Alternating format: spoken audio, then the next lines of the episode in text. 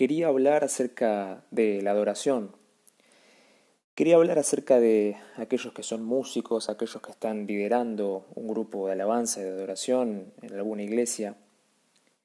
Y como experiencia propia, ministrando en, en la iglesia lo que es la alabanza y la adoración, el desafío más grande que tenemos los que llevamos adelante el ministerio sin duda no es cómo suena nuestra guitarra, sin duda no es cómo cantamos, sino que el desafío más grande es lo que traemos nosotros mismos a la plataforma cada vez que empieza el servicio, cada domingo. Y esto es nuestro corazón. ¿Cómo está nuestro corazón? ¿Qué es lo que más amamos? Quizás has escuchado o escuchaste alguna vez acerca de las guerras de adoración. Son conflictos que se originan por diferencias sobre estilos musicales, la selección de canciones y demás, sonido quizás de la batería, de la guitarra, el piano, el bajo, cómo suena el micrófono quizás. Pero los conflictos que se generan dentro de nosotros son mucho más significativos.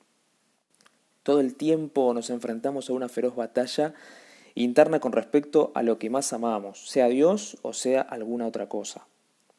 Cada vez que amamos o servimos alguna otra cosa en lugar de Dios, estamos cayendo en idolatría. Nosotros amamos a nuestros ídolos porque pensamos que ellos nos proporcionarán el gozo que viene de Dios solamente. Pensamos que ellos llenarán nuestras necesidades, pensamos que son dignos de nuestra adoración. Por supuesto que estamos equivocados en cuanto a esto. A través de la escritura, la idolatría es la trampa más grande que enfrenta al pueblo de Dios. Él aborrece que vayamos detrás de otros dioses, que en verdad no son dioses. Los ídolos nos esclavizan y nos avergüenzan.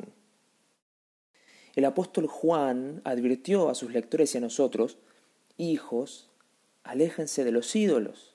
Esto dice 1 Juan 5:21, lo pueden leer. Los ídolos no tienen poder para ayudarnos y terminan haciéndonos a su propia imagen. Esto lo, se puede ver en el Salmo 115, versículo 8. Sin embargo, con demasiada frecuencia, nosotros mismos somos idólatras. Cuando alguno de nosotros escucha la palabra idolatría, y bueno, nos imaginamos a tribus de hombres primitivos inclinándose ante estatuas de madera, quizás estatuas de metal, de piedra, o pensamos en países como India, donde los templos hinduistas están por todos lados. Pero la adoración de ídolos es un rito cotidiano en nuestros países también. Solo que es más sutil y por consiguiente es más peligroso. Los ídolos están a nuestro alrededor. Vienen en diferentes formas y tamaños.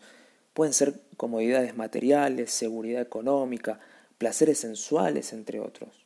Los músicos tienen sus propios ídolos, nuevos equipos, artefactos electrónicos, vestir a la moda. Los ídolos más poderosos son los que no podemos ver. Sin duda los ídolos más poderosos son los que no podemos ver. Cosas como la reputación, el poder y el control. Como cristianos somos algunas veces semejantes a las personas descritas en 2 Reyes 17:33. Dice la palabra que ellos temían al Señor, pero servían a sus dioses. Nosotros tememos al Señor externamente, haciendo las cosas correctas los domingos por la mañana, cantando, rasgando la guitarra, levantando las manos, cerrando los ojos. Sin embargo, activamente servimos a otros dioses durante la semana. Profesamos amar al Dios verdadero, pero realmente amamos falsos ídolos. Esta es una condición que Dios, en su misericordia, está comprometido a cambiar. Y es una lección bastante difícil de aprender. Es algo bastante difícil de poner en práctica. Porque nosotros, como siervos de Dios, como hijos de Dios, podemos en el ministerio, rasguear lindo la guitarra, cantar lindo, afinar, tener los mejores equipos, levantar las manos. Pero Dios ve y se fija el corazón.